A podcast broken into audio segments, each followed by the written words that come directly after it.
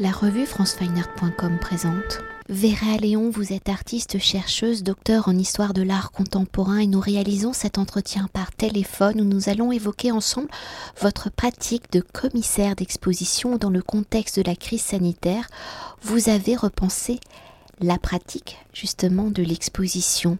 Alors en ce temps de crise sanitaire où depuis mars 2020, par leur activité jugée non essentielle par le gouvernement, les musées et les lieux de culture sont en sommeil où les activités se dématérialisent, l'exposition J'aurais voulu être un artiste a pour ambition de questionner la place de la création. Si dans l'imaginaire collectif l'artiste est une personne marginale, rêveuse, qui n'a pas le sens des réalités, qui est parfois considérée comme fou ou rebelle, l'artiste par son regard singulier sur le monde est également un indicateur sociétal et là je reprends l'une de vos phrases et je vous cite, il catalyserait les révolutions, nourrirait les changements et les combats, inspirerait les foules et les fous. Alors avant de découvrir votre action de commissaire d'exposition et de découvrir le travail des neuf artistes de leur interrogation sur le monde actuel, au regard du titre de l'exposition, j'aurais voulu être un artiste. Pour vous, qu'est-ce qu'un artiste? Quel est son rôle dans la société? Dans votre définition, quel est l'important justement de l'artiste, de sa place dans notre société? Alors c'est effectivement une, question euh, complexe et à laquelle on a donné beaucoup de réponses euh, tant que collectif, puisque on, on a beaucoup réfléchi en amont de l'exposition euh, avec les neuf autres euh, artistes avec lesquels j'ai travaillé. L'artiste, c'est bah, c'est finalement une personne qui, parmi d'autres, c'est pas le seul ou la seule, mais c'est une personne qui produirait justement des imaginaires qui sont des imaginaires qui nous éclairent en tant que en tant que société, aussi en tant qu'individu. Et donc cet artiste, il propose en fait euh, des voilà des visions. Et ce qui nous intéressait, c'était justement de s'interroger sur euh, la puissance de ces visions et la possibilité même de ces visions dans un moment où euh, bah, les visions semblent nous manquer, où les horizons semblent boucher. Et voilà, du coup, qu'est-ce qu'un artiste? Bah, C'est justement cette personne qui vient questionner aussi les, les, angles morts de notre époque, les angles morts de nos, de nos imaginaires et c'est aussi celle ou celui qui nous permet de rêver en fait. Donc je pense que c'était vraiment ça la, proposition euh, au début de, voilà de proposer à des artistes de se rassembler. Et euh, je rajouterais que c'est on a beaucoup aussi réfléchi à la délimitation puisque ce titre justement qui euh, qui reprend évidemment une chanson connue des années 80 il, il vient aussi interroger quelle est la la limite justement de la définition de l'artiste. Et il vient interroger qui est et qui n'est pas artiste. Et donc, on a essayé vraiment de réfléchir à comment inclure aussi des pratiques et des personnes qui ne sont pas forcément euh, artistes professionnels dans le sens euh, de, la définition de la maison des artistes, mais aussi de réfléchir à comment est-ce que l'ensemble des personnes euh, qui appartiennent à une société peuvent produire un regard artistique. Pour poursuivre ainsi, les artistes sont des acteurs à la compréhension de notre société en tant que commissaires d'exposition, mais aussi d'artistes chercheuses dans ce temps particulier de la crise sanitaire où l'art et la culture ont été jugés, je le rappelle, un non essentiel par le gouvernement dans votre interrogation de la place des artistes dans notre société. Quelles ont été vos réflexions, votre analyse de ce temps particulier pour en faire le sujet d'une exposition et à l'origine du projet, l'avez-vous totalement pensé dans une proposition numérique dématérialisée donc sur le web ou dans l'incertitude de la réouverture des lieux culturels, ce choix a-t-il été une option par défaut? Mhm. C'est une excellente question parce qu'effectivement, ce conditionnel, le j'aurais voulu, c'est évidemment ici, j'aurais voulu euh, rencontrer un public, j'aurais voulu pouvoir euh, proposer ce regard collectif et, la conjonction de ces regards individuels à, à, des personnes. Et du coup, très vite, en fait, dans le projet, nous avons décidé collectivement de, de réfléchir vraiment à une proposition parce que euh, déjà c'est un projet qui est né de manière indépendante d'une institution, donc déjà ça évidemment ça ça joue aussi dans sa dans sa genèse et dans sa façon de se penser, dans sa matérialisation, euh, j'ai envie de dire, mais aussi euh, finalement on s'est, enfin pour plein de raisons, euh, on s'est dit qu'il c'était intéressant justement de prendre le contre-pied de la façon dont les expositions se montent habituellement. Et les, les impossibles étaient tellement forts pendant cette période puisque cette exposition elle a été conçue pendant le ce qu'on appelle le deuxième confinement maintenant, donc mois de novembre-décembre. L'idée, c'était vraiment justement de, de prendre parti, de, de, voilà, de rassembler des artistes qui parfois ne se sont pas rencontrés, hein, qui sont des artistes qui vivent dans des pays euh, européens différents, dans des régions françaises différentes, et justement de prendre le contre-pied et de proposer quelque chose qui soit en ligne et qui donc soit accessible depuis euh, l'ensemble des voilà des, écrans connectés. Euh, donc ça peut être en France, ça peut être aussi évidemment dans le monde. Et voilà, donc l'idée c'était vraiment de plutôt de ne pas penser les impossibles, mais plutôt de penser les possibles et donc euh, de proposer euh, précisément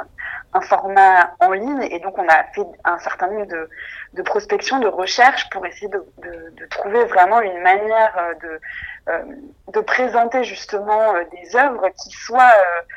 on a beaucoup réfléchi voilà au format, comment euh, vraiment rendre accessible euh, ces différentes œuvres. Et pour ça, je dois dire que le travail avec la web a été extrêmement important parce que c'est justement un format qui est évidemment très différent du format habituel spatial dans lequel on pense les salles habituellement dans un, dans un lieu. Et je vais poursuivre hein, sur la dimension numérique de l'exposition. Si aujourd'hui vous l'avez pensé, donc vous venez de l'évoquer, un dématérialisé, pensez-vous à terme la matérialiser dans un espace pouvant accueillir un public où le regardeur pourrait éventuellement dialoguer et vivre avec la matérialité de l'œuvre. Mais là, mm. du coup, ce serait tout repensé en fait. Mm, exactement. Et c'est pour ça que je pense que peut-être il y aura des prolongements physiques, on pourrait dire, pour les opposer à, ces, à cette fréquentation virtuelle finalement du, du regard euh, numérique. Euh, mais euh, la façon dont pour l'instant on, pense ces prolongements, c'est plutôt sous forme par exemple de performance. donc on, envisage tout à fait de, rassembler un certain nombre de ces œuvres, euh, même si certaines des œuvres sont elles-mêmes numériques euh, nativement, c'est-à-dire que plusieurs d'entre elles sont, des œuvres voilà qui sont en partie interactives ou en partie qui sont des, vidéos qui sont pensées précisément pour le web. Mais c'est vrai que l'idée ce serait aussi de pouvoir justement incarner vraiment ce, euh, cette réflexion et ces, euh, et ces, positionnements esthétiques et politiques euh, sous forme, par exemple, de performance, puisque c'est aussi un des points communs justement de plusieurs des artistes, que de penser aussi le lien entre des arts visuels et des arts vraiment vivants, des arts, voilà, la façon dont on peut aussi incarner ces réflexions sous forme de performance. Et pour continuer euh, toujours avec la dimension du numérique, pour la construction de l'exposition, comment avez-vous intégré justement la dimension de la pluralité des écritures plastiques? Vous en avez déjà dit. Quelques mots. Avez-vous concentré vos choix curatoriaux sur des œuvres utilisant déjà donc les vocabulaires du numérique? Et pour les écritures dites plus classiques, comment les avez-vous donc adaptées à l'écriture du numérique? C'est une question qui nous beaucoup occupé. C'est vrai que c'est un défi euh, de penser justement la façon dont ces différentes œuvres peuvent s'articuler et notamment la temporalité en fait de la fréquentation de ces différentes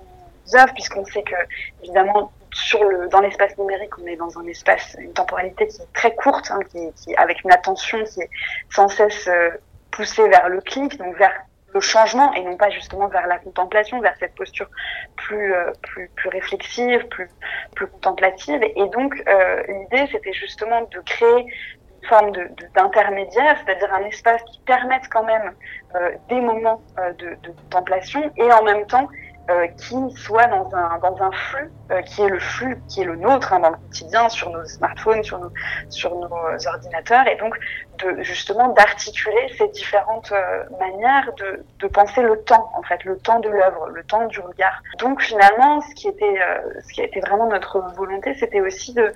justement euh, proposer par exemple voilà en lien euh, des œuvres des œuvres fixes hein, des œuvres de type par exemple peinture ou, ou photographie et puis des œuvres qui elles-mêmes sont euh, qui ont cette temporalité plus longue hein, de l'image mouvante par exemple pour le, cas de la vidéo ou aussi de la musique puisqu'il y a aussi une, une création sonore.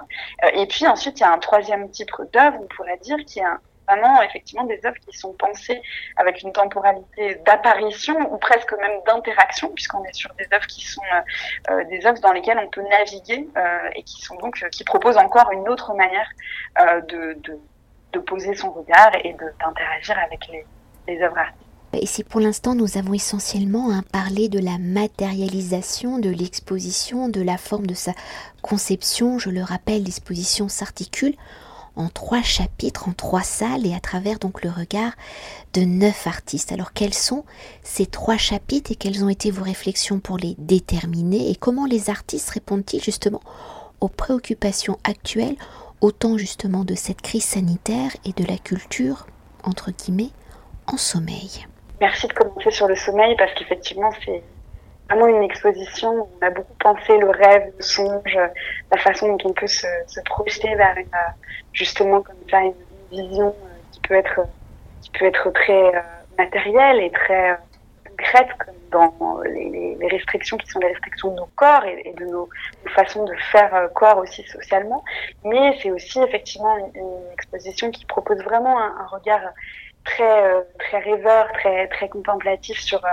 sur ces sur ces questions-là. Alors effectivement, l'exposition s'ouvre sur une, euh, une, première salle, chacun des grands chapitres des salles justement pour garder un peu cette matérialisation même, dans un espace virtuel. Et donc la première salle s'intitule l'intime maladie. Et dans cette salle, on se pose vraiment la question de la façon dont la maladie va finalement venir affecter nos corps directement, de manière physiologique, mais aussi euh, sous forme d'ombre, sous forme de justement de, de, la façon dont elle va transformer euh, l'espace social. Et donc euh, cette façon de, justement dont la maladie va affecter les individus qui sont les artistes, mais aussi du coup la société, est éclairée par différents artistes différentes artistes d'ailleurs, puisque ce, sont trois femmes artistes. La première artiste, Kathleen Boulot, propose un, une œuvre, une, une, huile sur toile, euh, qui justement euh, éclaire euh, une nuit, hein, une nuit qui est à la fois la nuit qui est la nôtre, une nuit métaphorique, mais aussi une nuit dans la montagne et elle, elle s'interroge vraiment à, travers ce, tableau sur la façon dont les chairs viennent habiter le paysage, y compris le paysage rêvé, puisque c'est un paysage qui bien souvent est interdit. Ce rapport à la nature ou ce rapport à, l'altérité, à l'extériorité est compliqué.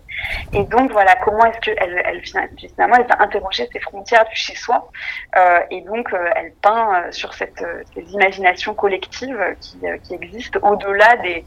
des, des, murs qui nous, séparent. L'artiste Lucie Lecker qui est musicienne et compositrice, propose pour sa part une composition qui vient vraiment euh, faire écho avec euh, justement cette difficulté à, à rencontrer l'altérité. Et donc, euh, en utilisant donc euh, un, violon euh, électrique et les, ces différentes possibilités de distorsion du son, elle va vraiment essayer de justement voir comment est-ce que les sons peuvent être à la fois séparés et réunifiés. Et donc la façon dont finalement, dans un contexte où le public n'est pas présent, mais même les musiciens et musiciennes eux-mêmes sont souvent séparés, comment est-ce que cette possible réunification peut arriver grâce euh, au silence, mais aussi à, aux échos vibrants de cette de, la façon dont ces échos musicaux peuvent euh, venir nous réunifier. Et puis la dernière euh, artiste qui est cinéaste et qui a donc proposé un film poème en Super 8 qui s'appelle À nos parts absentes, euh, vient interroger. Alors, c'est un film qui a été euh, lui-même réalisé pendant que son corps était précisément malade du, Covid. Donc, c'est vraiment un film dans lequel elle l'incarne euh, et dans lequel la, sa voix, qui est aussi la voix qu'elle a enregistrée, et qui, parce qu'elle est par ailleurs aussi chanteuse et compositrice. Et donc, elle est vraiment dans cette méditation, on pourrait dire, sur le corps et sur la façon dont les fantômes viennent habiter en fait nos imaginaires, y compris euh, dans ces moments justement où, où le corps est presque est en retrait de lui-même hein, dans, dans, ces moments de repli sur soi qui sont les moments de maladie. Et donc elle vient vraiment faire émerger cette force de l'intérieur, elle, elle, vient faire émerger justement cette, cet espace de, de relation euh, à l'altérité mais aussi à soi. Donc ça c'est pour la première salle qui est vraiment donc une première salle dans laquelle on avait très envie de d'abord se poser la question de la maladie parce que c'est quand même cette question-là, même si elle, elle prend des échos très différents et du fait de ses conséquences à la fois politiques, économiques et sociales. Et on voulait d'abord se poser la question, voilà, de comment est-ce que les corps sont affectés par la maladie et par euh, différents arsenals qui sont prétextes, enfin qui sont pas des prétextes, mais qui sont des, des conséquences de cette, de cette situation sanitaire. Dans la deuxième salle, l'idée c'était vraiment plutôt de se tourner vers qu'est-ce qui fait que la création est possible dans ce moment précis, mais aussi dans un moment plus général, qui est un moment où les, les possibles artistiques et les possibles de création sont souvent entravés. Donc l'idée, c'était vraiment de faire résonner la situation actuelle, situation de restriction très forte, qui notamment prive directement le public de la possibilité de fréquenter les œuvres, de, fréquenter les artistes aussi sur scène par exemple, et donc de, vraiment s'interroger sur la façon dont euh, les artistes peuvent vivre ce moment euh, très particulier de, privation en fait, qui est un moment de privation matérielle en, partie hein, évidemment, puisque c'est un difficulté économique très intense, mais qui est aussi un moment où justement la création existentiellement parlant aussi est mise en danger. Et donc, qu'est-ce que ça veut dire finalement de créer sans ce public qui est présent? Donc l'idée, c'était vraiment voilà, de retourner un petit peu cette, cette difficulté-là et de se poser la question du visible dans un monde où le visible est, compliqué, le visible est entravé. Et donc, euh, les, trois artistes, euh, enfin les trois euh, entités artistiques, on va dire, ont proposé justement euh, une réponse euh, plus ou moins direct à ces, à ces questions-là. Euh, le premier, c'est un photographe, Raphaël Serrano, qui, euh, dans une œuvre qui s'appelle Reading Howie, interroge en fait à travers euh, différentes expositions lumineuses d'un même livre qui tient entre ses, entre ses mains. Euh, c'est un livre fondateur pour la sociologie de l'art et qui documente justement les, difficultés et aussi les conditions matérielles de, des artistes, qui s'appelle Les Mondes de l'art de Howard Becker, d'où le Howie euh, qui est son qui est son petit nom, son petit. Euh, et donc là, on retrouve la parodie hein, qui est présente aussi depuis le titre de l'exposition. Donc dans cet acte-là de justement saisir les différentes variations lumineuses sur cette euh, sur cette œuvre, il vient interroger qu'est-ce que c'est qu'un regard social sur le monde artistique, qu'est-ce que c'est qu'un regard artistique sur le monde social, et finalement euh, il joue un petit peu de cette distance et de cette proximité, de la façon dont on peut à la fois être dans un rapport très sensible à la question artistique, aux esthétiques, mais aussi à la, façon dont sociologiquement on peut se, définir loin ou proche de, cette, cette, de ces difficultés précisément que euh, rencontrent les artistes. La deuxième euh, artiste qui intervient dans cet espace, euh, c'est Olivia Renshaw, qui est une poétesse anglaise, euh, qui dans une œuvre pour le coup, elle aussi interactive, euh, vient justement vraiment euh, qui est une double œuvre, on pourrait dire, puisque c'est à la fois un texte qui apparaît au fur et à mesure de, la lecture et qui contient des, hyperliens dans lesquels euh, justement le, visiteur ou la visiteuse peut aussi euh, se perdre, mais c'est aussi en même temps un, un texte qu'elle a enregistré qui donc donne lieu à une, une interprétation euh, très très très gaie, très très poétique et qui parle justement de la façon dont donc l'œuvre s'appelle Parts of Days in this Unprecedented Time et elle vient vraiment euh, interroger à travers sa forme d'écriture poétique euh, les failles euh, du quotidien d'une artiste euh, qui est à la fois en situation d'isolement très fort. Hein. On sait en Angleterre les, difficultés qui ont été euh, très très puissantes de, ce déplacement, mais aussi un, corps qui est lui-même affecté par la, question du handicap et par la question de la maladie là encore. Et donc elle vient révéler finalement euh, qu'est-ce que le corps peut faire, qu'est-ce que l'esprit peut faire aussi, comment est-ce qu'on peut s'évader dans ce réel condamné à l'inertie. Et donc elle, elle, interroge voilà cette part de rêve ou de cauchemar dans ces possibles de, de l'œuvre numérique. Enfin, le dernier duo, euh, Vera et Léon, euh, présente une œuvre euh, qui s'appelle Monopoly de l'artiste, dans laquelle euh, ils présentent justement des... Donc c'est une vidéo qui est accompagnée aussi d'une création sonore inédite, et ils présentent donc la façon dont marché de l'art, d'une certaine manière, en fait, c'est une méditation virtuelle sur, sur des mots qui apparaissent et sur leur graphisme, mais très rapidement, ces mots qui clignotent comme des, enseignes publicitaires euh, vont interroger, on va se rendre compte, les coulisses du marché de l'art et donc vont interroger les normes sociales euh, qui euh, définissent les limites justement de ces subjectivités artistiques. Et donc, cette œuvre vient vraiment questionner euh, nos sens. Hein. Est-ce que c'est un mirage, ces, ces différentes apparitions? Est-ce que c'est au contraire l'émergence de nouvelles surfaces sensibles, de nouveaux possibles, en dehors de ce hors-champ euh, dans lequel disparaissent les lumières de la création. Et c'est une bonne transition, je crois, avec la dernière euh, salle dans laquelle euh, de l'exposition qui s'appelle donc résister à la nuit, qui a vraiment cette question de l'ombre et de la lumière qui traverse l'exposition euh, et qui vient justement interroger, au-delà de la maladie même, euh, la question de l'épidémie euh, démocratique, la question de la façon dont vraiment dans notre euh, quotidien, mais aussi dans nos imaginaires, les corps sont entravés par un certain nombre de, difficultés sociales et, et, politiques, et comment est-ce que justement un regard artistique peut amener une forme de, joie, une forme d'embrasement, une forme de, renaissance qui n'est pas sans évoquer évidemment euh, la question de la résistance et des luttes euh, sociales et politiques qui évidemment font, euh, qui sont une trame sous-jacente aux réflexions des artistes.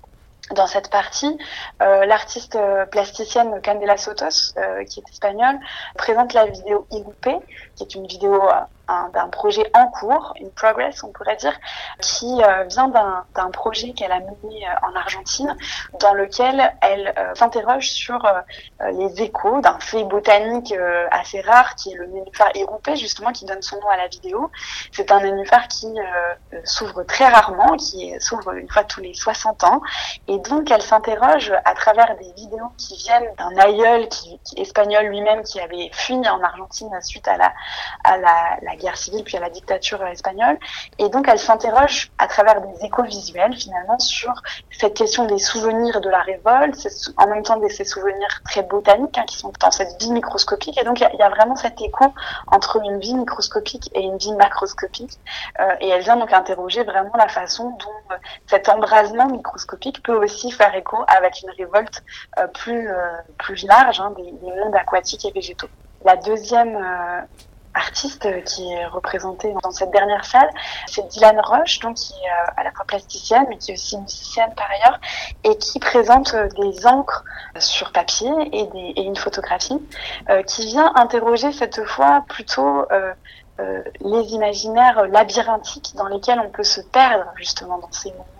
de difficulté de, de, la création. Et donc, ces écritures de l'ombre et de la lumière qui viennent interroger notre conscience. Ici, il ne s'agit pas de figuratif, mais plutôt d'une invitation à la rêverie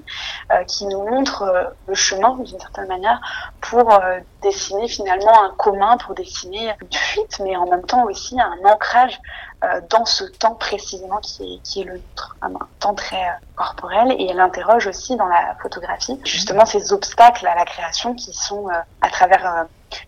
une citation qui vient d'un ouvrage de Franz Fanon, où elle parle justement de qui a accès à ce regard artistique, qui peut créer. C'est vraiment une sorte de un regard de, méditation sur à la fois qu'est-ce que cette création peut nous apporter en termes de rêverie, mais aussi sur qui a accès à cette rêverie justement. Et le dernier artiste, Gilbert Princesse, qui est un artiste plasticien et DJ euh, français, présente donc l'œuvre Atlas, clip et politique, qui est une, des formes d'un d'une œuvre plus globale euh, qu'il présente euh, sur son propre site, et donc une installation interactive cette fois, et qui propose en fait aux visiteurs et à la visiteuse de cliquer en fait sur un certain nombre d'images qui sont présentées sous forme d'atlas. Donc à chaque fois on a une grille de neuf images et qui sont euh, un très vaste atlas de clips vidéo qui sont présents sur le web. Et, qui sont précisément dans lesquels il a repéré un certain nombre de motifs qu'il a justement de manière très systématique euh, recensés et donc on navigue en fait à travers ces, ces différentes œuvres qui nous donnent à voir un, un nouvel espace de l'imaginaire qui est l'imaginaire musical bien souvent, mais qui est un imaginaire qui va aussi avec un imaginaire visuel. Et il vient cartographier précisément euh, ces gestes de résistance, ces motifs visuels qui viennent euh, de manière très récurrente signifier finalement la, la, reconquête des corps face à un certain nombre d'injustices euh, du monde en crise. Et donc on peut penser par exemple au feu, à l'eau, à la façon dont la forêt euh, peut être représentée. On a un certain nombre de motifs comme ça qui euh, s'entrecroisent dans cette installation interactive qui se renouvelle sans cesse euh, au, gré des clics et qui propose finalement des images de lutte qui viennent nous inspirer justement sur ces, possibles impossibles, sur ces impossibles possibles. Donc voilà le, parcours qui est proposé entre trois salles, depuis finalement l'intime jusqu'à un moment beaucoup plus euh, collectif et aussi beaucoup plus projeté vers un avenir euh, qui justement va proposer de sortir du corps, de proposer de faire corps ensemble. Merci beaucoup. Merci beaucoup. Cet entretien a été réalisé par franceweiner.com.